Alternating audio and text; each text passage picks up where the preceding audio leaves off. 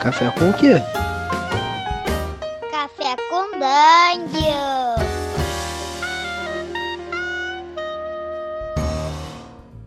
Bom dia, amigos do Regra da Casa! Estamos aqui para mais um Café com Dungeon, na sua manhã com muito RPG. Meu nome é Rafael Balbi e hoje eu estou bebendo um cafezinho com gosto peculiar. Ele começou aqui com gosto de naftalina, mas ele está evoluindo para um futuro brilhante. E a gente vai falar aqui da trajetória do D&D no Brasil, com gente que viveu desde os primórdios aqui. Estamos aqui com o Didi Braguinha, essa mente fabulosa. Esse, esse ovo mexido que você fez aqui é de quê? De basilisco? É de basilisco, cara. Experimenta um pouquinho aí. Porra, eu, não, não é venenoso não? Não dá merda não, cara? Cara, ele tem glúten, parece. Ah, pô, babou pra mim, ainda bem, cara. Eu não vou poder. Porra, graças a Deus. Parece Obrigado, que tem uma galera que cara. fica até paralisada, mano. Pois é, pois é. é um sabor magnífico. É, quem- tem intolerância vai se fuder. Fala galera, tudo bem? Eu sou o Diogo Braga, de Braguinha, lá do Matando Robôs Gigantes, do Board de também. E vim aqui pra gente falar um pouquinho disso, cara. Eu não sei se eu vou me lembrar de detalhes, como já falamos aqui nos bastidores um pouquinho, mas vou contar um pouquinho do meu relacionamento íntimo, profundo e passional com D&D. E com alguns RPGs nacionais também. É, esse, cara, isso é uma coisa que eu acho muito maneira. A gente, a gente acaba que, quando a gente fala sobre ah, como, como foi por descobrir RPG, você vê vários paralelos. Sempre tem uma história parecida, sempre tem alguém mais ou menos que, mesmo que não se conhecesse diretamente, dividiu algum momento ali daquele zeitgeist daquela época, né, cara? E Com certeza, cara. como é que foi pra você descobrir o RPG? Cara, outro dia eu tava no carro. É, engraçado, eu quando eu geralmente tô sozinho, é, tem um. Perdão, só, só voltar um pouco, tem um comediante é, mega agressivo e nego, polêmico pra caralho, mas ele, como comediante, analisando a estrutura do- da comédia dele, eu acho que ele é muito bom no que ele faz, tá? Independente do que ele fala. É, que é o Bill Burr. O Bill Burr, ele tem uma frase que ele diz, uma, uma sketch no, no stand-up dele que ele diz que. É, às vezes ele tá tomando banho e aí do nada uma lembrança, uma culpa de algo que ele fez na terceira série bate na- na- nele e aí ele, ele sente uma dor tão profunda de arrependimento e de culpa e o caralho que ele chega a gritar. Ele tá aí, é, tipo, acontece muito de manhã no banho, que é um momento que ele tá meio que zen, assim, não tá pensando em porra nenhuma e tal. E aí ele dá uns gritos, ele tá aí, tipo, tomando banho, e ele. "Ah!" e aí a mulher dele vem, né? E fala: O que que houve, meu bem? Ele, ah, eu liguei a água errada aqui, esquentou demais. aí ela. Todo dia! E- e- Pois é, e eu tenho muito isso no carro, cara. É uma parada que acontece muito no carro quando eu tô dirigindo.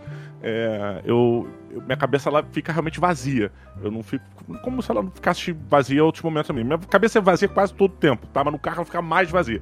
E, e eu acabo lembrando as coisas. Eu reparei recentemente, tem algumas semanas, que eu sempre contei errado da minha jornada, meu início de RPG. Porque eu sempre falei que foi no colégio. É, a, a versão que eu contava, que agora não é a versão verdadeira, era que eu tinha é, aprendido RPG no colégio, tinha chegado no colégio, tinha um grupo de, de, de meninos jogando, uma parada, e o nego me chamou pra jogar, pra brincar de, de ninja, não sei o que, que a gente ia dar porrada não sei aonde, e a missão era papapá. Eu achei que fosse uma coisa real. Achei que a gente fosse chegar no local e a gente fosse brincar, pegar tipo, é, graveto, brincar de espada, o caralho. É, Era uma aventura moderna, tá? É, então era, era baseada em Streets of Rage. Então, tipo, cada um ia fazer Nossa. uma parada similar. Então eu imaginei que fosse uma puta brincadeira divertida. Quando cheguei lá, vi um grupo de pessoas sentadas. é, e rindo pra cacete, empolgadaças e tal. Eu falei, caralho, que merda é essa? O que, que vocês estão fazendo, gente? Só que eu era pequeno e tal. Eu não tinha amigos na escola, e aí sentei pra jogar e enlouqueci, cara, quando eu comecei a jogar. Essa era a versão original, é, não oficial. você contava Oficial sempre. que eu contar porque eu realmente achava que era a primeira vez que eu tinha jogado, mas não era. A primeira vez que eu joguei RPG foi GURPS. E foi com o meu primo, cara, na casa da minha tia. A gente chegou e ele tava maravilhado, cara. Ele tinha escrito uma aventura pra mim. Caramba. Eu tinha menos de 10 anos, cara, quando isso aconteceu.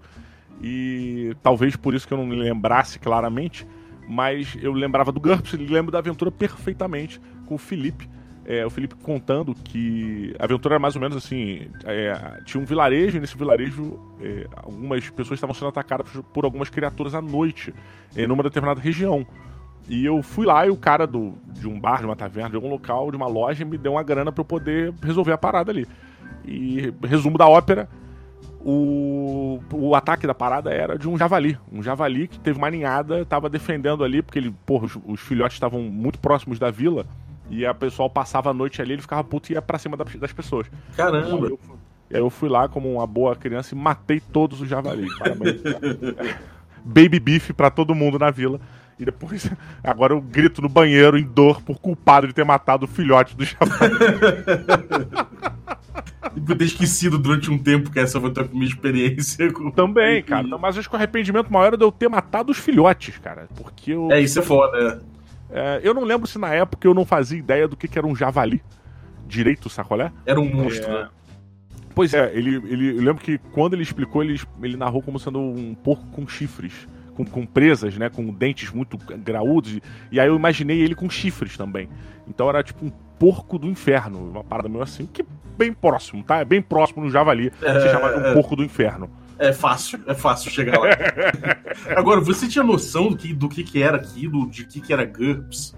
O cara ele explicou pra você antes ou você entrou num mundo de faz de conta direto e depois de um tempo que você veio que você veio saber melhor que aquilo ali era um sistema, que tinha um negócio chamado GURPS.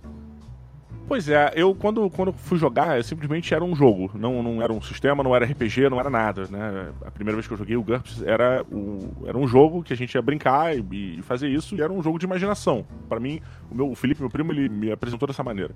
O Felipe, ele era bem mais velho do que eu. É, na época, sei lá, ele acho que era 5 anos mais velho do que eu. E ele botou dessa maneira muito lúdica, muito aberta, muito tranquila.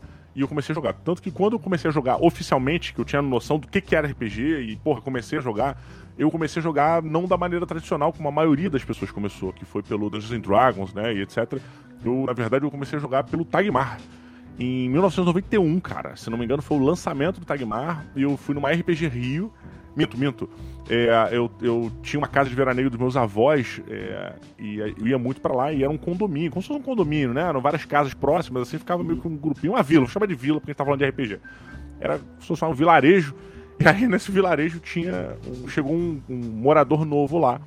E esse morador tinha um filho, cara, que tinha acesso a muitas paradas, né? Ele era, vamos dizer que, uma pessoa wealthy, mais abastada. Não, mas não era nem que ele era fosse abastado, tivesse muito dinheiro, não era nem necessariamente por causa disso. É porque o trabalho do, do- da família dele, do pai e da mãe, é, eles tinham que via- viajar pra fora muitas vezes. Eu não lembro o que eles faziam, mas eles iam pra fora muitas vezes. Então ele tinha acesso a board game, eles, eles jogaram. Porra, o primeiro board game que eu joguei moderno foi com ele. É, que é o Dan, né? E o primeiro RPG que eu joguei foi com ele, não foi o, o, o Tagmar especificamente falando, mas a primeira campanha real que eu, agora eu tinha a noção de eu falava assim, pô, vamos jogar um RPG, foi com o Tagmar e o, o Dan, ele por ter acesso aos jogos lá fora, ele no, quando foi lançado o Tagmar no Brasil, ele foi atrás, ele comprou, ele, ele pesquisou a parada, o pai dele também eh, gostava muito disso, o pai dele era muito nerd. Então ele correu atrás disso pra gente ver, porque antigamente era tudo em inglês, né, cara? Sim. É, tô falando de antes do lançamento da estrela, da Grow, do D&D, daquela caixa preta com o dragão vermelho magnífico. Antes era só em inglês mesmo. É, cara, uma, uma coisa que eu acho, que eu acho legal é o seguinte: é, isso é um- uma. Eu coletando eh, os depoimentos da galera que é mais ou menos que bate um pouco com a minha, com a minha idade, que viveu essa época aí que você, que você relatou. Tem, uma, tem duas fases normalmente. A primeira fase é que você entra em contato com uma coisa que é muito louca. Que é, cara, um jogo de faz de conta, um negócio ali doidão, que eu vou inventar um personagem na minha cabeça, que tem uns monstros, tem uns bichos, tem umas, umas estatísticas lá que eu não sei o que, que é, e que meio que você não sabe, sabe? É como se tivesse. É, pô, vou até fazer um paralelo que pode não ser muito feliz. Quando você tá namorando ali, você não sabe ainda o que, que é que tá acontecendo, sabe? Você tá ficando. Primeira vez que namora, né? É, é. Não entende ainda o que, que é aquilo, né, cara? É, aí você vai descobrindo aos poucos, e depois você fala, não, agora eu tô namorando uma garota aqui, tô não sei o quê, tô... Aham. E aí você já sabe o que, que é. Mas antes teve uma época que não, você tá assim, naquela brincadeirinha, né? E, cara, o- chega uma hora que, bum, você descobre, eu tô jogando RPG. Eu tô atrás de um sistema, existe um monte de sistema, existe sistema aqui, mas dá pra jogar esse outro sistema aqui, tem várias regras, eu vou, vou, vou aprendendo as regras. E isso é uma coisa que dá pra notar em quase todos os depoimentos. Desde gente que jogava livro-jogo, né, que é um depoimento muito comum. Eu Porra, jogava eu era colecionador de livro-jogo, cara. Eu, colecion... eu tinha é, todos os, os, os livros-jogos do Steve Jackson e Ian Livingstone, lançado no Brasil pela. Porra, aquela versão verde que a Jambô agora destruiu. Nada contra Sim. a Jambô, só não achei bonito. Destruiu. É.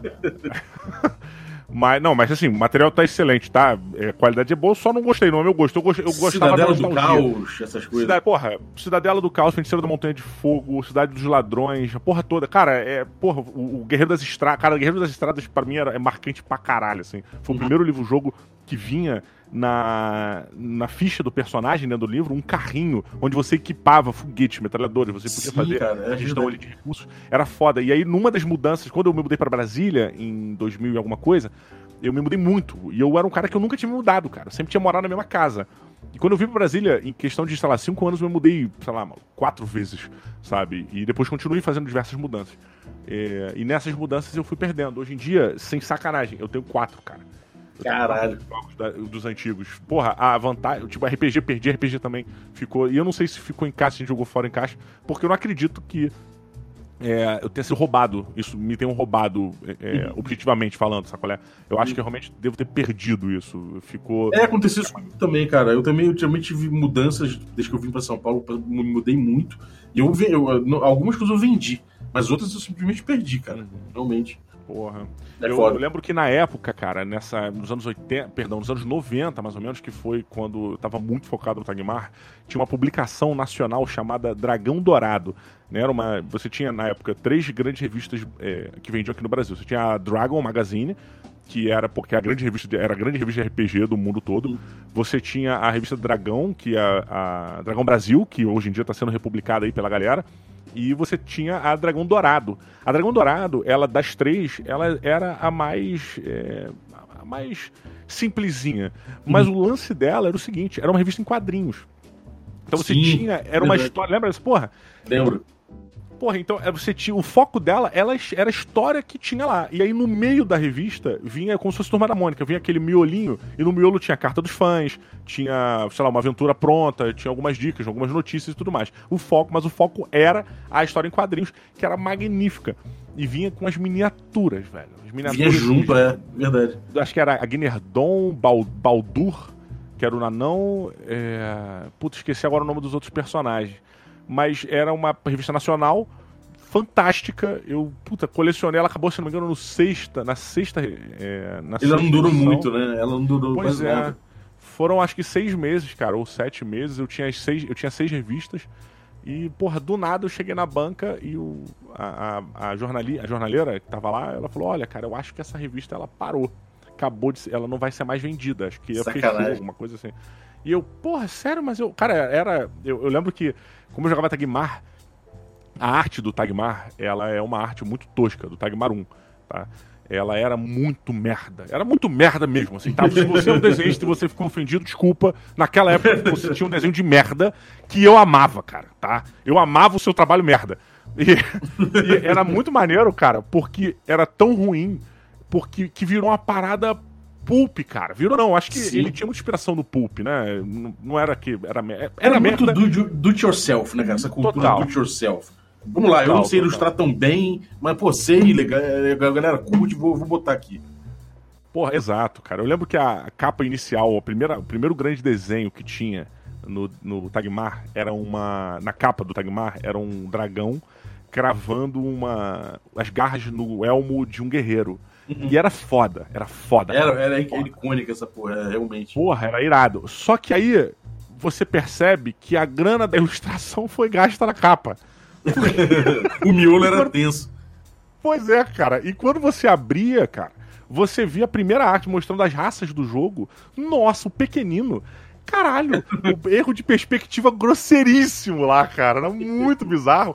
Mas era uma coisa tão pulp, tão baseada nas, porra, nas fanfics e, o caralho, nas- na- no material que a gente consumia eventualmente de, de, de aventuras prontas, em coisas que amigos faziam, eram artes muito similares. Se, tornar, se tornou uma, uma, um tipo de arte tão gostoso, tão prazeroso que hoje, quando eu jogo os o Dungeon Core Classics ou é, outros RPGs similares, como tipo D&D 1 e o caralho, é, que eu pego e, e vejo uma arte pulp como essa, meio tosca, mas era o que tinha. Nossa, me dá um- uma, uma nostalgia e um prazer tão, tão bom, cara, tão, tão honesto ali dentro que é, é quase inenarrável, saca, cara? Então é.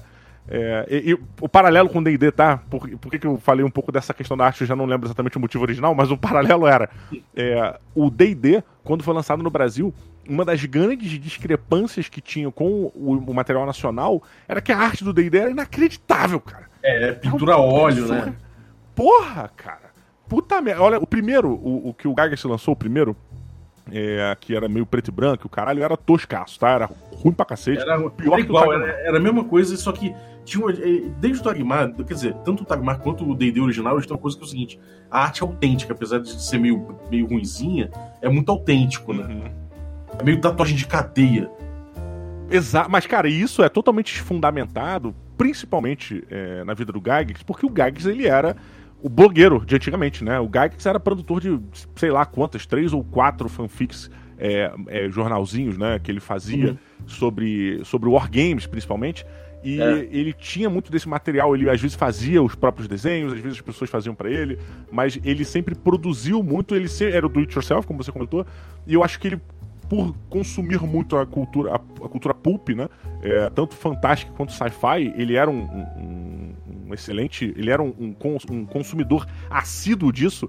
Isso se tornou uma coisa natural. Ele pegar essa arte, né, esse material pulp e jogar pro D&D. Que, que na época era um conteúdo pulp, era, foi feito inicialmente panfletinho, uma coisa simples para vender, o primeiro pelo menos, depois... É, mas rapidamente virou uma coisa, cara, de, porra, grandes pintores trazendo obras incríveis, né, cara? Aquela, aquela capa do, do já do AD&D da segunda, impressão. Porra, do, do mago sentado na, na, é. no meio da exposição. Porra, essa capa ela é tão icônica, cara, que eu, eu vou te dizer, assim, eu joguei muito pouco AD&D, tá? Eu, eu joguei muito, mas muito, muito pouco. Principalmente porque eu não manjava nada de inglês. Então, é, como a gente jogava só o material de fora, eu geralmente dava preferência pro Tagmar. Porque eu mestrava muito e eu não conseguia me, me ambientar, cara, nem ambientar os jogadores, que eu não conseguisse ler o que, que eram as cidades, quais eram as histórias. Então eu tinha que inventar um, um universo totalmente novo, sacolé? Para uhum. jogar. Isso mudou muito quando eu peguei o Dark Sun para PC. Quando eu comecei a jogar. Ah, cara, eu lembro. É.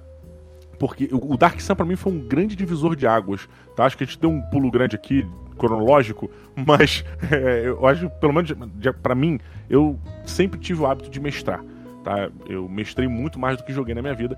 E a minha grande dificuldade de mestrar o D&D era por causa dessa questão do inglês que eu falei. Só que quando o Dark Sun, o Dark Sun, ele saiu para PC, eu fui apresentado a um universo que eu compreendia. Por mais que eu não entendesse direito exatamente o que estava sendo dito no Dark Sun, é, eu aprendi na marra.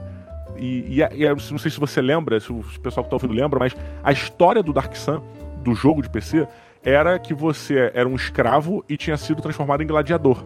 Uhum. Então você era inserido numa cultura diferente. E o fato de eu não saber inglês era perfeito, porque, foda-se, eu sou um escravo que fui colocado numa arena de gladiador, num, com raças e pessoas que eu não faço ideia de quem são. Então faz todo sentido eu não saber o que eles estão falando, sabe?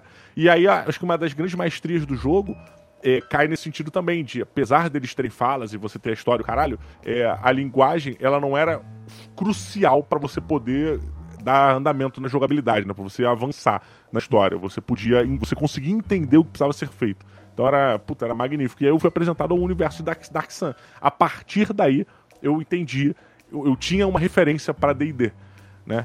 Ah, então você, a, tua, a tua referência de DD veio a partir então do, do, do jogo de computador do, do, do Dark Sun. Que, que maneiro, cara. É, é... Primeira, uma das primeiras, assim, né? Depois teve, uhum. porra, os, os, os livros, né? A, a, o de Dragonlance, né? O Crepúsculo do Dragão do Outono, o Crepúsculo do... Dragões do Crepúsculo do Outono, do Inverno, Primavera, blá blá blá. É, que ficaram também, foram super marcantes para mim. São livros que eu releio, sei lá, a cada cinco anos eu, eu releio, pelo menos. Esse, é, e eles estouraram, passado, né, cara? Quer dizer, não, não digo um estouro comercial, mas todo mundo que gostava de RPG mais ou menos começou a pegar esses livros aqui né? Começou a curtir muito. Porra. E tinha uma coisa de Xerox, né? É. Você, chegou, você chegou a consumir Xerox? Cara, eu, pelo. Eu, engraçado, eu tinha muita Xerox de, de material de RPG, é, principalmente de expansões. Expansões não, de, de, de livros de GURPS, é, tipo GURPS Supers. Eu tive, a primeira vez que eu tive contato com GURPS Supers foi uma Xerox. É, o MERP, eu, tive, eu tinha Xerox, perdi. É, eu tive alguns Caralho. livros o Advanced Defensores de Tóquio eu tive Xerox, depois eu conseguia. E eu lembro que quando chegava a RPG Rio, era próximo do meu aniversário. E aí o meu avô, ele me dava um dinheirinho. E na época, o RPG não era tão caro, cara. Então, eu conseguia comprar. Tudo que eu tinha de Xerox, eu conseguia comprar real, cara. Isso é, eu não tô falando isso pra ser pudica de. De, ah, é porque pirataria o cara. Não, era a realidade. Eu tinha Xerox e aí chegava no RPG Rio, eu comprava tudo que eu tinha em Xerox, eu comprava original. Então, hoje em dia eu tenho é, o GURP Cyberpunk que eu tinha em Xerox, eu tenho o GURP Supers, tudo que eu comprei nas RPG Rio, cara, que rolava no Rio de Janeiro, que eu tive acesso, assim. Eram grandes eventos, né? A gente nessa época tinha grandes eventos. Eram eventos que hoje em dia, olhando assim, é, são muito grandes, eram muito grandes mesmo, cara. A galera não Eram tem muita grandes, noção, cara. mas juntava Era um- muita era gente. muito- E, cara, era, era bizarro porque era uma época que o RPG era combatido. As pessoas combatiam o RPG. Ah, Isso veio, obviamente, de uma fama lá de fora que a, o, o pessoal começou a, a querer justificar.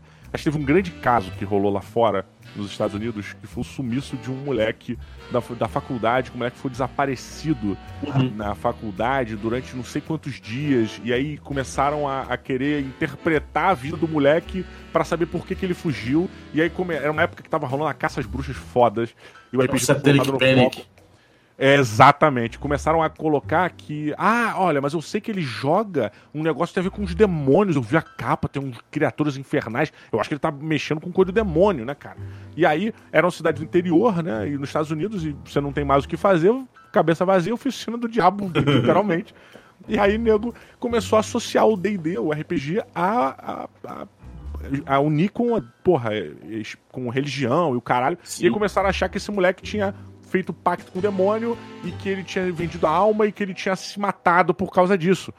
E, porra nenhuma, o moleque tinha, tinha sumido no esgoto, tinha, sei lá, tomado LSD, uma porra dessa. É, o moleque pirou o cabeção e foi embora, né?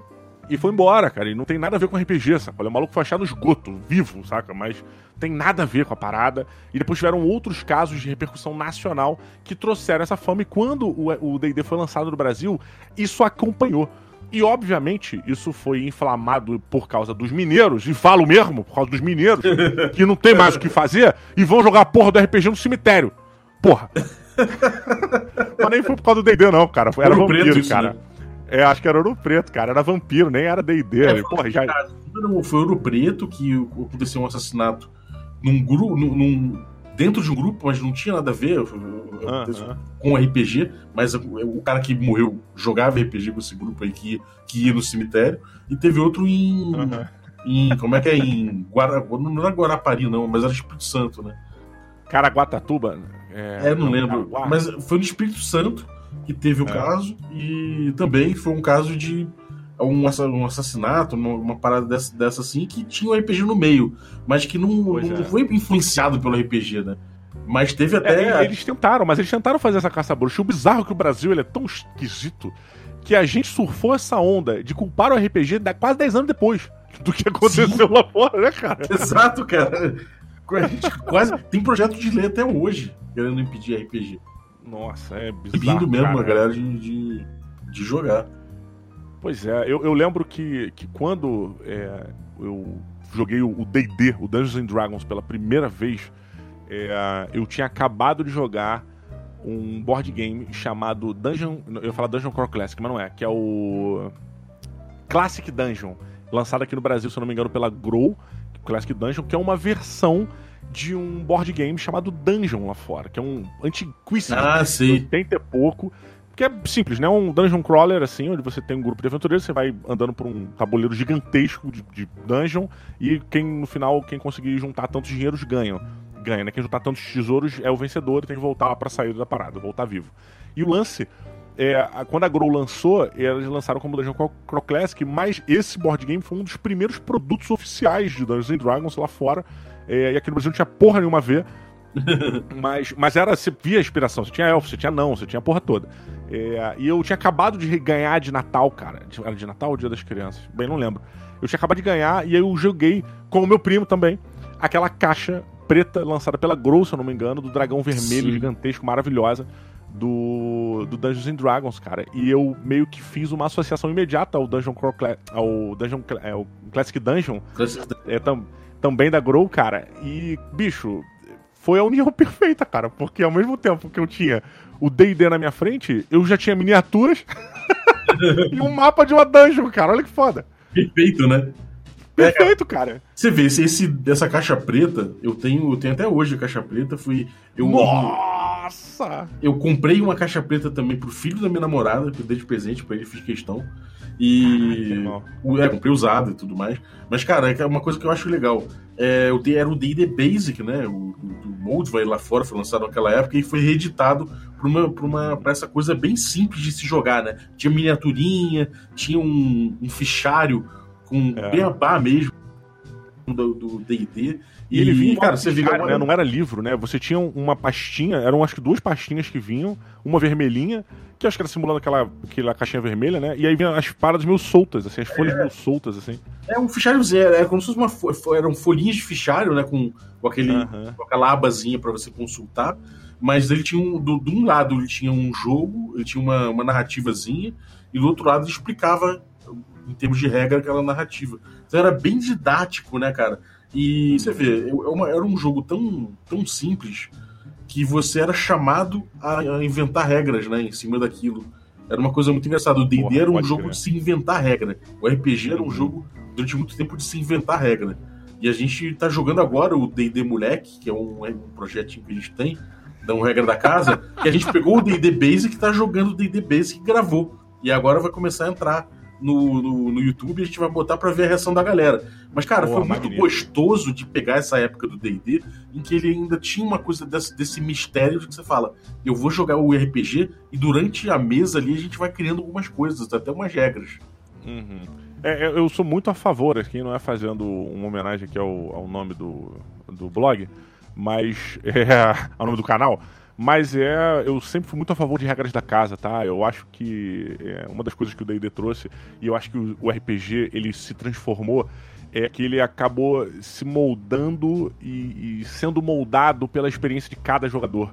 Né? Então eu acho que assim, ah, você tem um grupo que é muito mais criativo, muito mais lúdico do que outro. Então você não precisa se prender tanto a estatísticas assim, você não precisa se prender tanto a rolagem de dado, você não precisa uhum. se prender tanto aos resultados em si se prenda mais à interpretação, né? Faz o roleplay direitinho. Acho que o Vampiro trouxe muito isso também. Que é, uhum. Eu odeio o Vampiro, tá? Fundo, com toda a força da minha alma. É, eu fui muito maltratado pelos jogadores de Vampiro na minha vida. É foda-se, né? Problema meu, mas fui, cara. A maioria dos grupos que eu joguei me maltrataram porque eu não agia como um Ventru, por exemplo. Eu achava tão imbecil isso. É, e porque eu sempre era um malcaviano, cara. Independente do seu clã, você é. Independente, cara. Eu era um malcaviano. Eu nunca lembrava das paradas. Qual era a missão mesmo que a gente tem que fazer? Caralho, como é que tu pode ser? Pô, tinha que reclamar com o senhor, né, cara? Falar, pô, quem que, que morder esse, esse, esse, maluco aqui? Tinha que deixar pro malcaviano é, morder, pô. Agora, Mas diz então... uma coisa. Você sofreu ah. preconceito, você falou agora que sofreu preconceito dentro da RPG. Isso é uma coisa que existiu, já, já tive relatos disso, até principalmente Vampire. Mas fora, como é que era pra sociedade você jogar RPG? Você contava pra namoradinha? Você contava para todos os amigos? Como é que era isso? Cara, assim, eu, eu sempre fui meio idiotão, saca? Acho que eu mantenho essa característica fiel até hoje, sempre ser um idiotão. É, e eu sempre. Eu, só, eu fui diagnosticado só depois dos 30 anos, mas a minha vida inteira eu sofri com um transtorno de déficit de atenção e hiperatividade. Tá?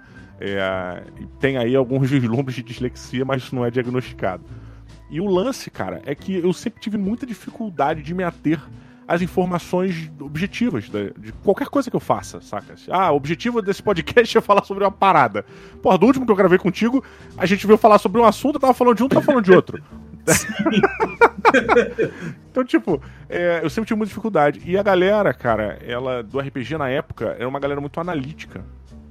Que era muito objetiva, era, era muito focada em resultado. Então, porra, ah, todo mundo ficava medindo. O, ah, minha espada é maior que a sua, eu dou mais dano que você, meu cara é mais foda, eu matei tantas pessoas, você não sei o quê. E eu sempre tava. Sempre fui muito preocupado com a diversão. Da, que aquele combate fosse o mais divertido possível.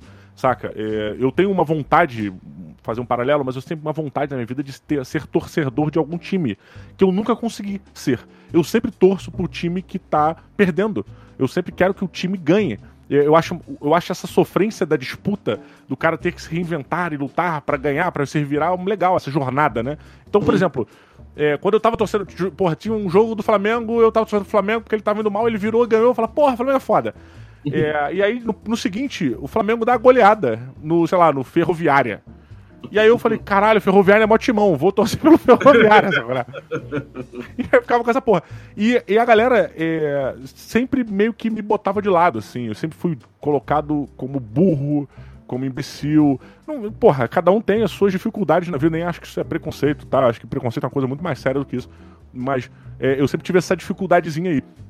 E no Vampiro, é, as coisas se inflamaram, cara. O Vampiro, muito engraçado, porque o D&D, ele era visto como uma diversão, tá? O Vampiro, pelo menos, o, perdão, o D&D, o Dungeons Dragons, ele sempre foi visto como uma brincadeira para mim, na minha, na minha vida, tá? É, uhum. As pessoas ao meu redor, quando sentavam para jogar D&D, pô, vamos se divertir aqui, vamos jogar um Dungeons Dragons. O nego ria, era engraçado, o nego fazia coisas maneiríssimas, era, o pessoal era fiel, evoluía, eram campanhas longas e tal, a gente tinha personagens, ficava triste quando o personagem morria, mas existia esse caráter da diversão. Quando o Vampiro surgiu, é, o público do Vampiro, ele meio que quebrou isso, sacolé? A galera aproveitou que o vampiro era muito focado no roleplay, nessa interpretação do personagem, e a galera não saía do personagem, cara. A galera mesmo. Se levava a sério pra caramba, né? Muito. O nego se levava muito a sério, cara. Tinha um maluco é, que ele ficava sendo o príncipe da cidade, fora uhum. do jogo. Caralho, eu sou idiota. E eu, eu, eu sabia que eu era idiota e eu achava ele mais idiota do que eu. Caralho. Malu... Mas era... E aí, cara, eu não comprava muito esse barulho. Eu, eu sempre fui um cara de zoar muito, de brincar, não era. É... Eu sempre, fui, assim, sempre levei muito para brincadeira e eu sempre brincava muito com os meus próprios defeitos, porque era o que eu mais tinha. Então, é, eu sempre tava zoando a porra toda. E aí, zoando de uma maneira legal, tá? Não, não, não estragava, assim, pelo menos eu acho isso. Era o Joselito do bagulho. Pois é, não era Joselito, assim. Apesar de eu achar que algumas pessoas achavam que eu era meu Joselito, mas na minha cabeça eu tava dando o meu melhor. e o lance é que é, a galera do vampiro era muito séria. Ela, tipo, cara, as pessoas, quando elas atuavam, elas interpretavam os personagens, o nego ficava em pé. O, uhum. ficava em pé e, e te subjugava ali. É, eles queriam mostrar superioridade na presença real. Quando você usava o poder presença, né?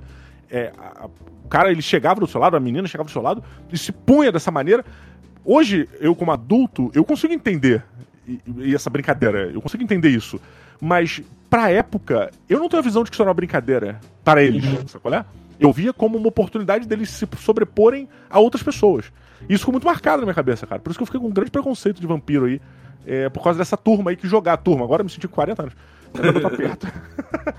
é, mas é, eu me sentia que a galera usava o vampiro como um recurso, uma bengala social, sabe? Agora uhum. nós fazemos parte de um grupo e agora eu consigo ter força é, sobre outras pessoas. Eu consigo subjugar outras pessoas em cima é, cara, por causa desse jogo. Eu, eu, costumo falar que o vampiro, é, pela história do RPG mundial mesmo, ele, ele, veio como uma adolescência do RPG. Né? Eu não ligo para regras, eu não ligo para regras. Outra coisa, uhum. tenho aqui tem sempre um grupinho que eu vou me encaixar e eu não vou gostar daquele outro grupinho ali. E, uhum. Porque são os clãs, né? E tipo, porra, e tem uma revolta aqui, tem uma natureza que eu tenho que esconder, porque afinal de contas eu sou meio monstro, eu tô mudando, sabe? Então existe uhum. toda uma narrativa adolescente pro vampiro. E muito do adolescente é isso, né, cara? Dele concordo, se afirmar concordo. pra caramba, buscar. Pô, posso fazer um adendo nisso também? Banda. Que eu acho. Cara, achei perfeito o que você falou. Soma o seguinte: eu acho, inclusive, um grande mérito do sistema do vampiro é o sistema. É, são as classes que eles criaram. Porque uhum. as classes são basicamente fundamentadas na psique humana. Né? Eles separam a psique humana em categorias ali. Então você tem o Malcaviano, você tem o Nosferato, você tem o Ventru. Então isso você pode criar arquétipos de pessoas em cima disso. E uhum. aí acabam que os adolescentes e os jovens adultos que jogavam vampiro na época viam a oportunidade de, de se viam representados num sistema, né? Se viam ali, porra, eu sou parecido com esse cara. E aí, é, esses arquétipos, né, essas classes, é, raças de vampiros, no caso, que o, o, o Vampiro à Máscara botava para você escolher, eles eram o, o, exponencial daquele arquétipo. Então, por exemplo, ah, eu. Porra, eu sou um Ventru, eu tenho. Minha psique se assemelha com a do Ventru. Eu sou um cara mais passional, eu sou mais feroz, eu gosto de atividade, eu sou atlético, caralho. Então eu sou mais pro Ventru. Só que você, na vida real, seria um Ventru nível 1. O Ventru arquétipo lá é nível mil, cara. O cara é fodão, o cara, porra, tem garras e tal, é selvagem lá. E aí, quando você vê isso ali, é maravilhoso. Porque você Sim. tá se vendo num super-herói, cara. Então É. eu, eu, entendo hoje, eu consigo entender a, a galera de colocar expectativas e se jogar no, no, no vampiro como uma, uma bengala social, saca? Porque faz todo sentido. O sistema mandou muito bem nessa escolha, sabe? É, e pretensamente é uma coisa que. Pô, você já, já tá se levando mais a sério um pouco e você olha até pra DD e fala: né? que jogar essa coisa aí de espada aí, ficar lutando, lutinha, Pois é. jogo de lutinha. Você até, essa geração teve muito disso, né? De olhar pra DD com um desdém muito grande. Então, assim, eu. Eu- é, agora, a minha experiência social foi que em RPG eu sempre fui muito bem aceito nos meus grupos. Claro que eu tive Pô, que legal, certas briguinhas, assim, entre certos grupos, né? É, ah, foi fulano. É, briguinha entre pessoas, né? Normal. Uhum. Mas em RPG eu sempre fui muito aceito. Agora, fora do RPG, eu sempre sofri muito por ser jogador de RPG. Então, tipo, teve, Ah, teve é. papo de eu estar indo, de eu estar voltando de um evento de RPG, que a minha namorada na época insistiu que ela queria ir. Eu falei, você não vai gostar, você não vai gostar. E ela voltou meio chocada, porque ela viu um bando de, bando de homem, né? Homem, homem, homem pra Aham. caramba. Os caras que não sabiam se comportar na presença de uma menina às vezes. Aham, E-. E aí ela ficou chocada e falou. E, e a gente conversando, ela falou que tinha vergonha de falar para as amigas que eu jogava RPG. E me apresentava como É. se eu não jogasse. né? E ela e Olha, eu- esse aqui, é- esse aqui é Rafael, meu namorado, ele não joga RPG. fazer questão de falar, né? Pra todo mundo É. apresentar. e aí Mas eu nem perguntei. É, RPG, pff, cospe no chão, né? e era uma coisa Cara- que, que, era uma coisa que um tabu, várias pessoas do meu grupo escondiam da- de, outras, de outras pessoas que jogavam, sabe? Olha, eu tive dois momentos, forte. Balbi, dois momentos muito diferentes. É, um que é esse grupo que jogava, é, grupo de veraneio, né, do RPG. Ele era um grupo muito diversificado, cara. A gente tinha é, homens, mulheres em proporções iguais, assim, sabe? Tinha tantos meninas quanto meninos jogando faixa etárias diferentes, de 16, 18, 20 até 12, 11, sabe? Tipo, jogando Caramba. as mesmas aventuras. Era foda, cara. Era muito legal é, isso que acontecia nesse grupo. Mas era uma. Era, acho que, início dos anos, 80, dos anos 90, cara. É, acho que 94. E exatamente, foi Jurassic Park e Coração Valente. 93 e 94. Caralho. Os dois anos de ouro pra mim do RPG. Que foi o ano que o, o Tagmar pegou fogo na minha vida. Foi tipo, cara, era, só falava de Tagmar, só jogava RPG e o caralho. Eu, eu vivenciava RPG, eu sonhava com o meu personagem. é, e, e via tudo acontecendo e eu ficava. Eu tinha casa, eu tinha fazenda, eu juntava dinheiro pra comprar um forte, tá ligado? Era muito maneiro, cara. E aí, é, quando esse grupo deu uma. Ele meio que parou, começou a fazer outras coisas, as pessoas começaram a namorar, as pessoas começaram a sair muito é, e começou a se encontrar com menos frequência, eu fui para outros grupos de RPG.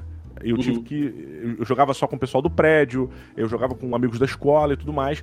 E aí acabou que a gente não tinha um local fixo, não tinha um galerão, saca? A gente não tinha uma Uhum. massa que gostava da parada. Era um grupo pequeno, eram poucas pessoas que jogavam. E aí a gente ficou realmente. eh, começou a sofrer um bullying mais forte, assim, de da galera que não jogava. Eh, que, não, que não entendia o que era aquilo que a gente tava fazendo. Ah, seu nerd mongol, não sei o que, não sei o que lá. É, E, porra, sempre teve essa parada. Porém, porém, todas as pessoas que criticavam, a- que zoavam a gente jogar RPG e tal, eu meio que ignorava um pouco, sabe? Eu sofri bullying de ser jogado em lata de lixo, de nego rasgar livro, o caralho. caralho. É, mas como eu falei, eu era idiota. Eu sou idiota. E ser idiota tem uma grande vantagem. Porque é, ser um tolo, né, faz com que você não perceba certas situações. E Uhum. aí isso me tirava certos cuidados que outras pessoas tinham socialmente. E aí eu não me preocupava com certos detalhes sociais, saca? Por eu não, não reparar. Porque eu achava Uhum. divertido, porque eu queria me divertir, porque eu achava que o cara tava zoando, e sabe, eu não levava tanto pro pessoal assim. E aí eu, eu continuava indo atrás, eu continuava respondendo, eu continuava brincando, e eu ab abri espaço pra apresentar o RPG pros bullies Ah, que E maneiro, aí? cara. Culminou, Balbi, sem sacanagem, culminou da gente no primeiro ano do, do ensino médio jogando RPG na sala de aula. Com os bullies do fundo, cara. Com a galera hardcore. Pra você ter uma noção, nego fumava na sala enquanto jogava RPG. o professor dando aula, não tô de sacanagem. Tem o Afonso e o Gato pra provar, cara. É, era nesse nível, cara. A gente fez uma aventura de DD na sala de aula, eu mestrando, perdão, de Tagmar na sala de aula no primeiro ano do ensino médio, é, do segundo grau na época, eu não falava ensino médio. E porra, mestrando RPG pra galera do fundão, onde um dos caras foi expulso porque tava fumando. Caralho. Olha isso, cara. And Geeks, né, cara? Um seriado que teve aí. Que tinha uns moleques que jogavam DD, eram super bu- bu- bully- bully- bulizados, né? Pelos, pelos bully lá da parada, pelos fortão. E termina, termina um episódio lá que um dos fortões topa jogar. Acontece isso, Porra, é bem maneiro. maneiro. É bem maneiro. Maneiro. Ó, tem um outro episódio que eu acho maneiro pra quem não conhece, um seriado chamado The IT Crown, um seriado em inglês. Sim, que é cara. do pessoal da, da TI, lá de uma fábrica, de uma empresa, né? E eu acho que na quarta temporada, o primeiro episódio da quarta temporada é uma partida de RPG que eles vão jogar. E aí eles chamam os malucos do esporte, assim, os caras não teriam nada a ver com RPG, assim, não são nerds, não, não, não gostam de ler, não tem porra nenhuma disso. E os caras vão jogar com eles e aí é fantástico a jornada dos malucos. IT Crowd, de forma geral, vale a pena acompanhar o seriado inteiro, porque é muito bom, cara.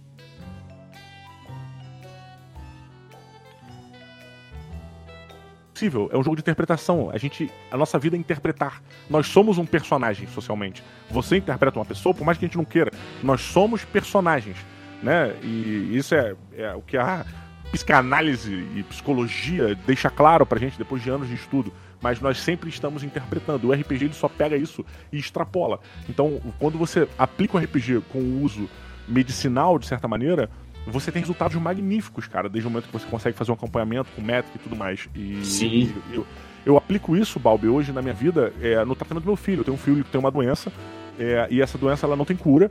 E a única maneira da gente poder fazer com que ele tivesse uma vida melhor era matando ele. Mentira. Não era matando ele, não. Mas, mas era é, é fazer com que ele tivesse um conhecimento corporal dele melhor. E Uhum. uma das maneiras que a gente encontrou foi através da ludoterapia, que é a terapia através de jogos. Então eu uso Ah, desde board games até RPG para ajudar no tratamento, para ajudar na descoberta, na, na maneira como ele lida com problemas, para lidar com ansiedade, para ele pra gente poder entender realmente quem ele é e o que, que é a doença, sacou? O que, que Uhum. é uma coisa que eu tive, eu como, como pessoa, tive muita dificuldade e durante muitos anos eu, eu deixei o TDAH e me defini. Saca? Eu deixei a minha, minha falta de, de, de foco, minha dificuldade de memorizar coisas, de guardar informações, o caralho, me definir. E não entendi que isso era uma doença, saca? Eu nu- nunca consegui racionalizar. E, cara, jogando RPG, você consegue explorar essa área de uma maneira lúdica. E na minha Sim. visão, não existe maneira melhor de você entrar em contato com você do que através de histórias, de contos, de, de, de fábulas, né, de uma maneira lúdica. Eu acho que é a melhor maneira de você entrar em contato com quem tá lá dentro, sacolé? Pô, sem dúvida, cara. E assim, é um momento partilhado social muito importante, né? Total, É, total. E agora, uma coisa que eu acho engraçada é o seguinte: é porque eu- o marco que eu vejo disso é que antigamente eh, as pessoas não entendiam o que que era RPG direito, né? Ou entendiam e jogavam, ou não entendiam, e aí tinha esse preconceito. Depois de um tempo, a gente, a gente viu o Senhor dos Anéis aparecendo no cinema. A gente começou a ver fantasia de forma geral aparecendo no cinema. A gente vê cer- certos desenhos animados trazendo isso. Gente que jogava quando era criança começou a envelhecer e trazer isso pro mainstream, né? Então você viu ali tudo que é em volta do RPG florescendo, de forma que faltava só o RPG florescer Uhum. em termos de cultura. E aí, e como- e quando você não entende uma coisa, você tá quase pronto pra não gostar dela. Verdade. E aí, É, quando a galera. diferente a gente afasta, né, cara? É, exatamente. E aí, quando a gente viu, quando a massa começou a ver o RPG como uma coisa mais próxima, culturalmente, assim, muito pro Senhor dos Anéis, essas coisas todas, o, o, o nerd começou a, a, a aparecer um pouco mais, né? Não, não vou dizer que os nerds venceram, porque não venceram. Mas, de certa forma, eles estão aí, né? Eles são mais uma equação, do, eles são mais uma. Mais, mais Total, uma total. E aí Agora a galera. faz parte né, do social, né, cara? É, e a galera descobriu o DD, né? Finalmente. Eu acho que a quinta edição é. do D&D veio trazendo bastante isso, que é tipo, agora o D&D é uma coisa que as pessoas em vez de verem com, com, com reservas, eles passaram a desejar. Então, eu vejo um monte de gente que fala, cara, você joga RPG? Que maneiro, cara, eu sempre quis jogar. Isso é um depoimento Você não acha- completamente Porra, diferente Balbi- do que eu ouvia. Pô, peraí, eu, eu, eu- às vezes eu ouço isso, tá? É, e eu, pelo que, da maneira que você falou, já vi que a gente tem interpretações diferentes disso aí, dessa frase. Pelo que vo- você comentou, da maneira como você comentou, você realmente acha que o cara tá sendo sincero e fica realmente maravilhado pelo fato de você jogar RPG. Eu acho que ele tá sendo um cuzão e me zoando. Fala assim, porra, cara, você joga RPG, que legal, hein, cara, seu mongol. Porra, aí, parabéns, hein, imbecil. Puta, nerd mongoloide. Eu, tipo, sacolé? Eu sempre acho que o nego tá zoando a parada, cara. Então, é, é porque depois- eu acho que a gente, depois da gente viver esses anos 90 e os anos 80 sob essa, essa opressão do resto da galera que não curtia, é plausível. Mas hoje eu vejo muita gente dessas pessoas e eu, eu respondo, então vamos jogar. Maneiro. Então até no trabalho, ou sei lá, gente que eu nunca imaginei, que eu falo, vamos jogar e abro, falo, não, eu tô aqui, tá tudo pronto, é só a gente chegar.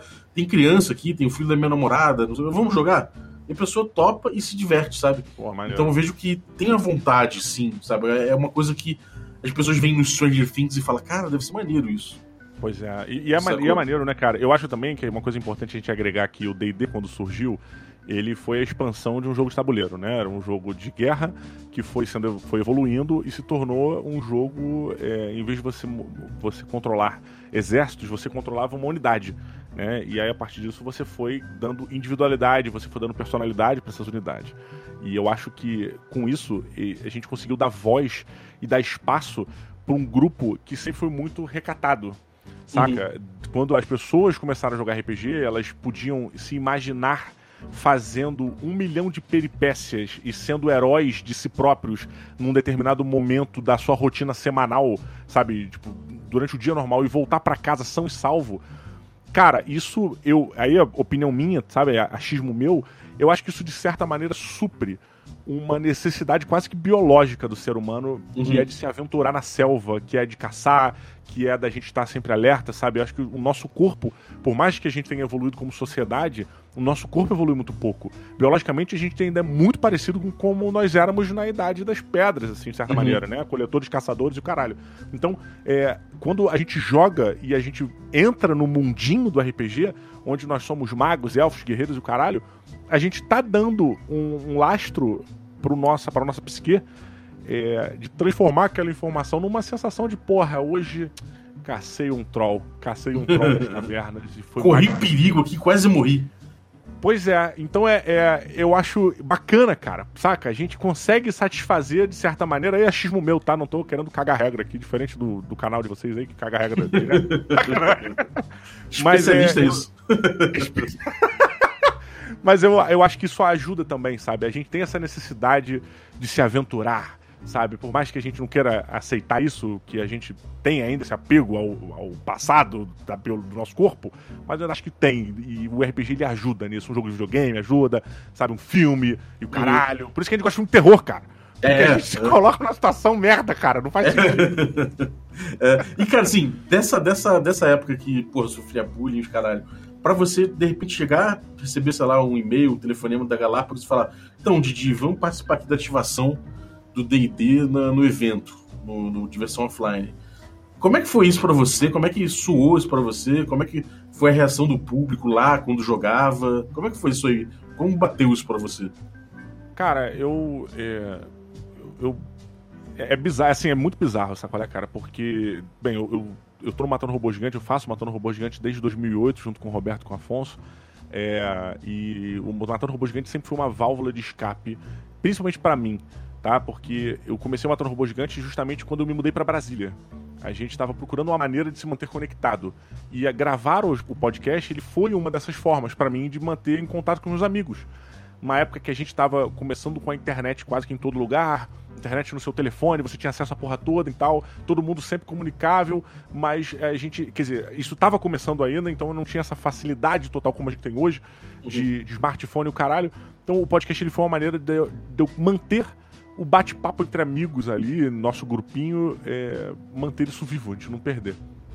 Uhum. É, e o RPG ele sempre foi uma constante na, nesses papos, né? A gente sempre, por exemplo, por que, que eu fui fã de Coração Valente direto na primeira vez que eu vi? Porque eu jogava RPG, caralho.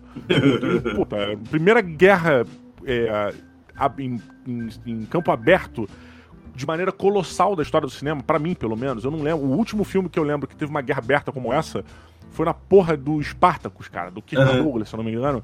Que é muito frustrante, porque, primeiro, é um clássico do cinema, é um filme de. Kubrick, né, cara? Pois é, e, e é, um, é um. É do Kubrick? É, pô. Porra, não lembrava. É, mas é um Kubrick, bicho. Ah, cara, e aí, o, porra, quando chega na grande cena onde o Spartacus pega todos os gladiadores, os escravos que ele tinha juntado no acampamento e o caralho e vai botar em combate com Roma, é, com Roma não, com a Grécia, bem, não lembro agora. É, vai botar em combate lá com o outro exército, cara, eu não lembro o Spartacus é da onde? Roma ou é da Grécia? É Roma, é Roma. Ele é. É Roma, né? É, é, um, é, é uma, um pelotão de, de mercenários que, que resolveram tocar o terror. Justo. E aí eu lembro que quando foi ter esse primeiro combate que eu assisti, e, cara, eu, eles vão descendo num vale, os dois exércitos gigantes, cara. Era um figurante, não era feito. Era figurante, uhum. mesmo, era uma massa correndo contra a outra, preto e branco, aquela merda. E tu, caralho! Caraca, vai ser agora! e aí, pux, nada acontece. Eles cortam a cena pros feridos. Cara, cadê? Me dá, pelo amor de Deus, esse combate. E o Coração Valente fez isso pela gente, pelos RPGistas, entregou diversas batalhas campais colossais de maneira magnífica, assim. É, pra época foi realmente mágico e eu me esqueci porque que eu falei. Ah, perdão, lembrei. Então, assim, cara, é, quando, quando, na verdade, é, rolou essa oportunidade de apresentar um, um projeto para Galápagos pra gente fazer lá no Diversão Offline, cara, é, não era porque era o D&D, sabe? Era porque era um RPG. Era porque esse símbolo, cara, de uma cultura que me levou a um caminho que eu tô hoje na minha vida, sabe? Eu, eu só uhum. sou nerd por causa do RPG. Eu só comecei a ler quadrinho depois do RPG. O RPG, ele, básica, ele é a base. O RPG e o board game também. Mas eles são a base da minha nerdice. Depois dos quadrinhos, o caralho, não sei o quê. O cinema, mais nerd e tal. O cinema é por último. Mas é, o videogame veio depois também. Mas, cara, o RPG e o board game, eles são realmente o, o, fundam o fundamento disso.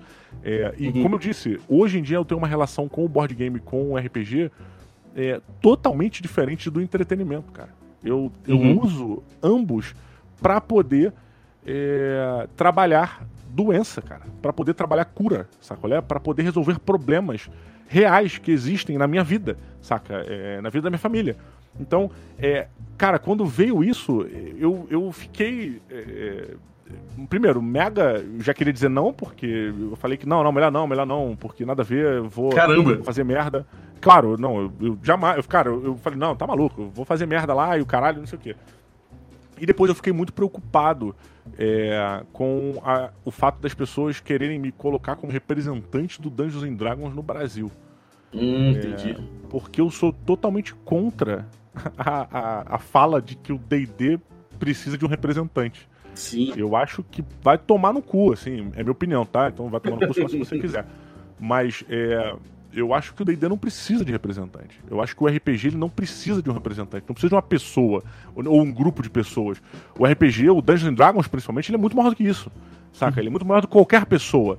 É, a gente tem alguns exemplos lá fora, do Critical Role e, e etc. Cara, é, no caso do board game, nós temos lá o tabletop e tal. Cara, não, não vejo eles como representante de DD, não vejo eles como representante de RPG, vejo como criadores de um conteúdo de excelência. Ponto. Uhum. Não acho que o RPG, não acho que o board game precisam disso. saca? E eu fiquei muito preocupado de que isso se invertesse para mim como, ah, então você é o representante do. Não, porra nenhuma. Porque eu não seria, eu não gostaria de ser, não acho que. Ah, tem que escolher um então. Porra, não vai ser eu, maluco. Uhum. É, então eu falei, cara, se tem alguém no Brasil que é capaz de ser pior que o Bolsonaro, sou eu. Então. se eu tivesse no poder, a Amazônia já tinha lambido, cara. Não, não porque eu quisesse, mas por. Ia porque eu ia ser incapaz. Mas, é, mas foi uma. Primeiro, foi, realmente foi uma honra muito grande, apesar de, não, de eu depois de ficar muito ressabiado de, de, querer fazer, e com isso, principalmente, de me taxarem como representante da ID, que eu não sou e não, não você. Sacolé? De maneira uhum. alguma, assim. É, sou mais um produtor de conteúdo, mais uma pessoa que fala sobre isso, assim como diversas, como você, é, que produz e faz também. Então, é, eu fui muito por esse caminho e por esse lado, né, cara? Foi uma parada muito emocional, assim. Eu chorei, chorei nos três dias lá em São Paulo, cara. Chorei que maneiro, cara. sexta-feira. Porra, é, é, Até agora é difícil um pouco de falar, assim, cara, porque é muito pessoal pra gente, né, cara? A uhum. gente fazer parte de uma coisa que fez parte da nossa vida inteira. E hoje você ser uma engrenagem desse motor é muito foda, cara. Saca? É, é, é. Acho que você pode se sentir da mesma maneira, cara. Nós hoje somos engrenagens disso, saca? Puta, é. é cara, é, realmente é, inexplicável, assim, cara. Foi uma, uma sensação muito, muito ímpar. E no domingo foi mais ímpar ainda, porque de sábado para domingo eu passei mal pra caralho. Eu tive uma crise. Eu sou celíaco, né? Eu não posso comer trigo, não posso comer nenhum derivado de glúten, nem nada disso, porque eu passo mal de ir pro hospital, cara, de desmaiar, vomitar, o caralho. E eu tive uma crise é, uma crise celíaca no, do sábado de madrugada. Eu cheguei muito tarde lá do Diversão Offline e pedi uma comida, porra, numa birocha qualquer lá, cara. E o cara, ele fritou, ele passou o frango, passou a batata, algum lugar que tinha passado outra coisa, que tinha glúten. Então eu tive contaminação cruzada. Aí, às 5 horas da manhã, eu tava vomitando no hotel, cara. Eu, e não era bebida, não, tô sendo honesto. desmaiei, cara, desmaiei lá. A sorte é que eu tava com o Afonso, cara. O Afonso tava no mesmo quarto que eu, no mesmo. Acho que pegou o Airbnb, né? Então tava no mesmo apartamento. Uhum. E aí eu dormi, na, dormi no, no colchonete na sala. E, cara, eu percebi que eu ia apagar. Eu já não tava me sentindo bem, tinha saído do banho, porque eu tomei um banho. Eu geralmente tomo um banho quente pra ver se eu, se eu melhoro, o caralho. E aí eu percebi que eu ia apagar. E eu falei, cara, eu, foi tempo de eu jogar almofadas no chão e apaguei. Puf, aí caiu no chão, pá, apaguei. Cara. E aí acordei um tempo depois, já tinha dado uma clareada. Eu consegui pegar minha mala e arremessar na porta do quarto do Afonso. Minha mala tava vazia. é, e aí eu arremessei na porta do quarto dele e ele acordou. E aí foi que ele conseguiu. É, o meu problema foi que eu não tinha levado nenhum remédio. Então ele correu na rua. É, porra, tinha uma farmácia do lado do apartamento. E, e literalmente me, me ajudou ali, cara. Puta, meu irmão, e vou te dizer. Atenção, fui, fui pro, fui pro Diversão Offline ali no domingão, cara. Porra. Um sacrifício. Foi total, cara. Eu vou te dizer, eu tinha. Eu cheguei a pagar três vezes nesse dia, nessa situação, né? É, depois que eu saí do banho, eu paguei uma, e no intervalo que ele foi comprar as coisas, eu cheguei a desmaiar mais outras duas vezes, vomitei a porra da sala inteira, uma merda. É, e aí eu tava muito fraco, cara. Muito fraco. Normalmente, se eu fosse pro hospital, eu não iria. Se eu fosse pro hospital, eu ia ficar lá. Eu ia ficar no hospital. E aí eu falei, cara, eu não vou pro hospital, porque eu quero ir pro RPG saca? E, e, foi, e foi só por isso, foi porque, cara, é o D&D, é o RPG, é, eu vou, eu estou trabalhando com RPG. E eu faço questão, eu preciso ir. E para mim foi um, foi um, momento onde, de superação mesmo, assim. Uma parada que, porra, o nego vai cagar, foda-se. Ninguém nunca vai ter a real dimensão do, do quão, do quão simbólico e, e, grandioso isso foi para mim, mas foi um uhum. momento onde eu upei de level ali, pessoalmente, na minha vida, assim, porque eu falei, cara, eu preciso ir. Imbuído de uma mal... missão, né? Exatamente, cara, exatamente. Foda, e cara. eu juntei toda, todo meu, meu carro, meu ki e, e, consegui, assim. Então foi, puta, foi muito marcante, cara. Foi muito marcante. Chegou no final do evento, eu falei com o pessoal da Galápagos, contei pra eles no final do evento o que, que, tinha acontecido. E gente, caraca, agora que a gente tá entendendo, não sei o que, lá. Então, porra, foram super receptivos. Mas eu sabia que se eu chegasse e falasse que tinha passado mal, eu ia me travar. Uhum. Saca? Se eu desse a dimensão real do que tinha acontecido, eu falei que eu não tava deixasse entrar, né? Exatamente, cara. Mas, cara, bem, fluiu, foi magnífico. O Ramon, o, o Shimu, a Ana do Pausa para um Café, caralho, todos ali foram fantásticos, cara. Não fui, tipo assim, eu, eu tive a oportunidade de propor o projeto para Galápagos, tive a felicidade do projeto ser escolhido para rolar e, bicho, foi foi muito melhor do que eu jamais poderia imaginar, assim, cara. Que foda. Você viu o público com uma outra atitude, né? Pois é, total, cara. A gente inclusive teve que fazer uma escolha muito muito significativa ali que, que até fiquei preocupado, porque quando você pensa em D&D, não ativação de, de, RPG, você automaticamente pensa em mestrar uma aventura, né? Em fazer uma aventura. Só que a, a gente queria, eu pensei em, falei, cara, se eu fizer uma aventura é, de 30 minutos que seja, bicho, eu acho, acho difícil pra caralho fazer uma aventura de 30 minutos, vai ser uma coisa muito enxuta. Eu, eu não tenho condição de fazer, não sei fazer isso. É, e aí a Ana, a Ana foi lá e assumiu esse papel. Puta que pariu, a Ana é um monstro. É um monstro. Porra, cara. E ela. Puta, a Ana mestrava seis aventuras de 30 minutos por dia, em média. É, acho que teve dia lá que foi mais, mas. É, cara, é fabuloso. Mas o que aconteceu? Na parte da tarde, a gente fazia um D&D, um, um batalha de D&D batalha de miniaturas, né? Um campeonato de, de luta de D&D, que existe essa porra, não, é, não foi eu que inventei, só existem campeonatos de porradaria de D&D, isso é uma coisa normal. É, não é tão tradicional, mas existe a gente fez isso. Então, na verdade, a gente unificou os dois momentos. A Ana, ela mestrava uma aventura que era uma introdução a, ao campeonato na arena que rolava quando a gente jogava, entendeu? Então nós éramos, eu, Afonso, é, a Natália e a Vivi, nós éramos os campeões da arena que a Ana estava mestrando. Então a Ana mestrava a aventura pra galera na parte da manhã e a gente conectava com essa grande batalha que acontecia na parte da tarde. Então a gente conseguia fazer rodar muito porque as batalhas acabavam sendo um pouco mais rápidas, assim. Então, porra, dava pra fazer batalha pra cacete. Então foi muito interessante, cara. A gente conseguiu Maneiro, abordar cara. esses dois universos aí. Puta, foi, foi lindo. Não sei se, se dá para ver aí pela postagem. Vou te mandar umas fotos depois, Bob, pra tu botar aí, porque o cenário, você viu lá, cara. Eu acho que ficou muito belo, graças a Galápagos lá, que botou muita dedicação e carinho ali, muito dinheiro também, tá? Botou muito dinheiro porra ali.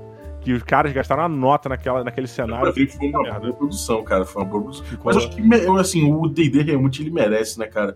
Lá fora ele já, ele já, já tá tomando a dimensão do fenômeno que sempre teve potencial de, de ser, né?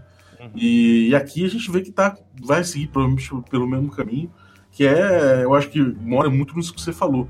Não tem um representante da parada. O D&D ele é representado em cada mesa onde ele acontece, ele acontece do jeito uhum. que precisa ser ali, né? Isso é, é, muito bonito, cara. É um jogo, ele, ele, é um jogo que você precisa. Ele não é um jogo específico, ele não é um jogo de alguém, não é nada. Ele é um jogo que você é. precisa acontecer ali. Isso é muito é, legal, cara. E o D&D é o abre-alas do RPG, eu acho, né? Ele uhum. foi o primeiro que é, o primeiro RPG, foi o mais relevante RPG é, por um período de tempo. Agora está voltando a ter a relevância que ele tinha alguns anos atrás, há 20 anos atrás, 30 anos atrás, de certa maneira. E, cara, é... só que hoje a gente tem é, o RPG como uma cultura estabelecida, cara. Pessoas uhum. que foram criadas com RPG, sabe? Adultos e, porra, podemos botar até pessoas mais velhas, idosos aí, que foram criados jogando RPG, cara, que vivenciaram tudo aí. Então, é, a gente tem pessoas que já nem curtem tanto Dungeons and Dragons, que acham que o D&D é muito travado, que, ah, é muito sei o quê. Com, e faz sentido, são críticas válidas, porque a, o RPG ele já derivou. Ele já se transformou em outra coisa. O RPG ele já evoluiu pra caralho desde que o D&D foi lançado, mas o D&D ele ainda tem esse, esse peso do abre-alas, ainda tem essa relevância, relevância como um dos sistemas mais queridos e mais conhecidos do mundo todo. É o nosso Pelé, de certa maneira, né? É o agilete do. Do... É a gilete, pode crer, cara. Pode crer, pode crer. É cara. aí tá jogando Tagmar. Pô, cara, foi, foi um episódio emocionante, Didi. Foi um episódio emocionante, cara. Porra, eu, eu fiquei preocupado. Há, há 20 minutos atrás eu comecei a me preocupar da gente ter passado de meia hora, quando eu fui reparar que já tinha mais de uma hora e vinte. Tem, não, tem uma, tem uma hora e dez. Uma hora e dez. Tem uma hora e dez? Ah, tá. Porra, Acabou, mas não, porra, desculpa, assim, é que eu fui deixando eu correr, porque tava Não, não, não. Cara, por mim eu ficava falando, eu fico falando, não tenho. Eu adoro não, falar, cara, sobre RPG. Cara, foi assim, eu, eu, achei o seguinte, é, a gente deu uma pincelada boa até agora, e no, no final, assim, a gente acabou tocando num assunto que eu acho que é muito pertinente, cara. Que é tipo, não só o DD como, como uma ferramenta social, uma ferramenta de cura, como você falou, de tratamento, mas também uma, um, um fenômeno cultural, né, cara? Então, e, e isso do D&D como ah. fenômeno cultural é muito forte. E nos Estados Unidos a gente tem o D&D em um ano vendendo mais do que ele vendeu na história dele inteira. Cara, com certeza. É, é, eu acho, olha, e se a gente estiver olhando isso objetivamente, analiticamente, tá? Se a gente olhar isso com uma ótica um pouco mais aberta e começar a perceber a influência do RPG no social geral, na vida, no, nos negócios, do RPG no cinema, do RPG nos videogames, do RPG em todas as outras áreas, a gamificação. O que é a gamificação que não um RPG da vida real? Saca? Uhum. Esse fenômeno da gamificação, que agora todo mundo virou, quant, é, virou coach dessa merda. Não que isso seja errado, tá? Mas. É porque banalizou de certa maneira, mas a gamificação ela é a RPG, RPGização da parada. É isso. Noções de RPG na vida, né? Total. Cara, eu vou dizer para você que o único aplicativo de tarefas que funcionou para mim foi o RPG Life. Que eu crio tarefas para fazer durante o meu dia e essas tarefas viram missões, tá ligado? Você ganha XP quando termina. exatamente, cara, exatamente. Aí eu vou upando, aí eu vou comprando armas com os meus XP, vou bolando, vou mostrando personagem. Foi a única parada que funcionou para mim. É, então, vocês terem noção como realmente a parte lúdica ela é importantíssima pra gente como ser humano, né, cara? Pra gente poder aprender, evoluir, ter a noção de quem somos nós e quem são os, pró os outros, né? Uma, uhum. uma última coisa que eu queria falar sobre a importância do D&D, que eu acabei esquecendo de falar na, na, no, que gente, no momento que eu precisava, é como o RPG é uma ferramenta que gera empatia. É, a gente, outro dia a gente conversou, Balbi, sobre um pouquinho sobre isso, né? Sobre uhum. a questão da como o mundo hoje precisa de empatia.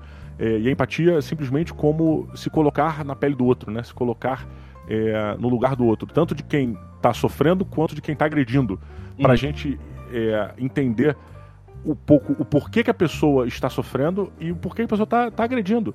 Porque no momento em que você consegue se colocar ali, você consegue humanizar ambos os lados, né? Você consegue humanizar e você consegue não isso não justifica porra nenhuma, mas você entende que são erros, sabe? É, na maioria das vezes, não, não, quero defender também pessoas imbecis, mas é, são escolhas erradas. Que muitas das vezes o nego não faz ideia que, que tá fazendo ou que tá tendo, caralho. E, então, é, o RPG, como você interpreta um personagem, como você assume um papel de uma persona que não é você e que ela pode ser completamente diferente de quem você é, isso faz com que você abra um pouco a, a cabeça para entender angústias, para entender necessidades, para entender vontades, para entender escolhas. Uhum. É, porra, quem nunca se arrependeu de uma escolha feita no RPG? Né, de falar, porra, naquela hora eu tinha que ter. Durante o banho. Né? espada. É. Durante o Tem que fechar aí, cara. Tem que fechar aí, porque a conexão da piada do começo, cara. Maravilha, cara. Didi, porra. Algum recado pra galera? O que, que você tem aprontado aí? Conta pra galera. Fala, fala do teu podcast, fala aí o que, que tá acontecendo. Cara, olha, eu, eu tô agora, já tem, comecei no início desse ano o projeto do Board D, que é o meu podcast. É, era, uma, era um movimento que eu vinha fazendo com um canal, né? É, que era o Indie D, que era um, um, ambiente que eu queria falar sobre board game barra RPG. É, não para o público hardcore, não é uma parada pesada, não, não entro em, em detalhes nem em certos assuntos mais complexos ou mais específicos e tal, como vocês aqui costumam abordar com uma, um domínio de fala magnífico. Sou realmente muito fã, principalmente da, da persona é, Rafael Balbi e do que você representa no meio do RPG. É, Obrigado, cara. E, e, lá no Board Dia, a nossa ideia, a nossa ideia, sou eu sozinho, então a minha ideia é, foi gerar um conteúdo para pessoas que não são do hobby. Então uhum. é justamente apresentar algo, é trazer a galera que não faz parte para dentro do universo do board game do RPG. Então, é, se você. Acho até que quem curte pra caralho vai ter um conteúdo legal também. É, uhum. Só digo que o foco é realmente apresentar, pro, pro pessoal, então a gente acaba não aprofundando tanto em, certas, em certos detalhes, mas a gente bate uma ideia, bate um papo muito descontraído, porra, um bate-papo muito legal, onde o foco realmente é o entretenimento e, e mostrar para as pessoas esse nosso hobby, é, esses nossos hobbies tão fantásticos aí que vem, como eu sempre brinco, é, mostrando para as pessoas que existe uma parada chamando chamada socializar pessoas. Uhum. que é a base da nossa diversão, né? RPG sem pessoas e board game sem pessoas não existe, né, cara? Não existe, exatamente. Pô, cara, maneiro. Então, galera, eu recomendo mesmo. O podcast é muito maneiro. Eu, eu tenho uma lista de, de board game que eu quero jogar, que eu levo lá na, na Dudes por Dados e falo, Alex, quero jogar esses jogos aqui. Aí ele fica de produto pra mim. E, cara, a lista era pequenininha. Depois que comecei a ouvir pedir, a lista começou a aumentar só. Porra. Mas isso é foda, cara. A galera do board game, eu me incluo nisso, ela é meio que a galera do mangá. Sempre que alguém fala de algum board game, é, uma das primeiras coisas que, que alguém fala é te indicar um outro. Sim. É igual no mangá, né? O cara lê um mangá, pô, fala assim, pô, cara, acabei de ler o One Piece. Aí, porra, sério, cara, pô, então tu vai gostar do Two Piece. Sacou, né? Sim. É, todo Eu mundo sempre cumpre digo o papel do Netflix, né, cara? Exatamente, fica as indicações quando tem. é, é bem isso, cara. E eu, mas eu acho fabuloso, cara. Eu acho que é, uma, é um movimento aí de. Não de resistência, porque não precisa de resistência, mas é um movimento pra sair um pouco do digital, um pouquinho, tirar a cabeça do celular. Uhum. né, e a gente olhar pros amigos, botar o foco da narrativa no- na pessoa que tá do seu lado. Exatamente. Porra, valeuzaço, cara. Obrigado pela tua participação. Foi, porra, foi um episódio histórico aqui, cara. Foi, foi, vai ser gostoso de, de editar. Histórico porque é longo e chato, né, cara? Não, porra, não, cara. Foi, foi, pra mim, assim, pra mim, foi emocionante, cara, porque me, me passou num nível emocional muitas coisas que eu vivi também, né? Então, acho que muita gente vai se identificar nesse nível e muita gente que é curiosa, que não viveu aquela época e que não faz ideia de como, de como acontecia, né? Então, acho que vai ser um episódio muito cara. bom pra todo mundo. E, bom, você que ficou ouvindo a gente até agora, é, espero que você faça o favor de entrar no nosso youtube.com barra regra da Opa. casa e veja o D&D Moleque. D&D Moleque é o, é o nosso D&D Basic, que a gente ficou enfurnado lá em Cosmópolis durante três dias e deu 14 horas de jogo, de jogo que a gente pegou no, e, e editou e tá botando agora semanalmente episódiozinhos de meia hora, 40 minutos, pra você ver aquele RPG moleque, várzea, aquele RPG, porra, o mais rasteiro Maneiro. possível, de D&D Basic mesmo, de 81, pra vocês verem como é que era o bagulho naquela época lá, que nem eu, no 81 eu era uma criança, era um bebê. Mas, enfim, Maneiro. é, eu acho que vocês vão curtir. Então entra lá, youtube.com.br da casa. Ele estreou agora 25 de, de setembro e semanalmente vai ter mais conteúdo então é no YouTube lá do Regra da Casa. Muito obrigado, valeu, até a próxima. Uh!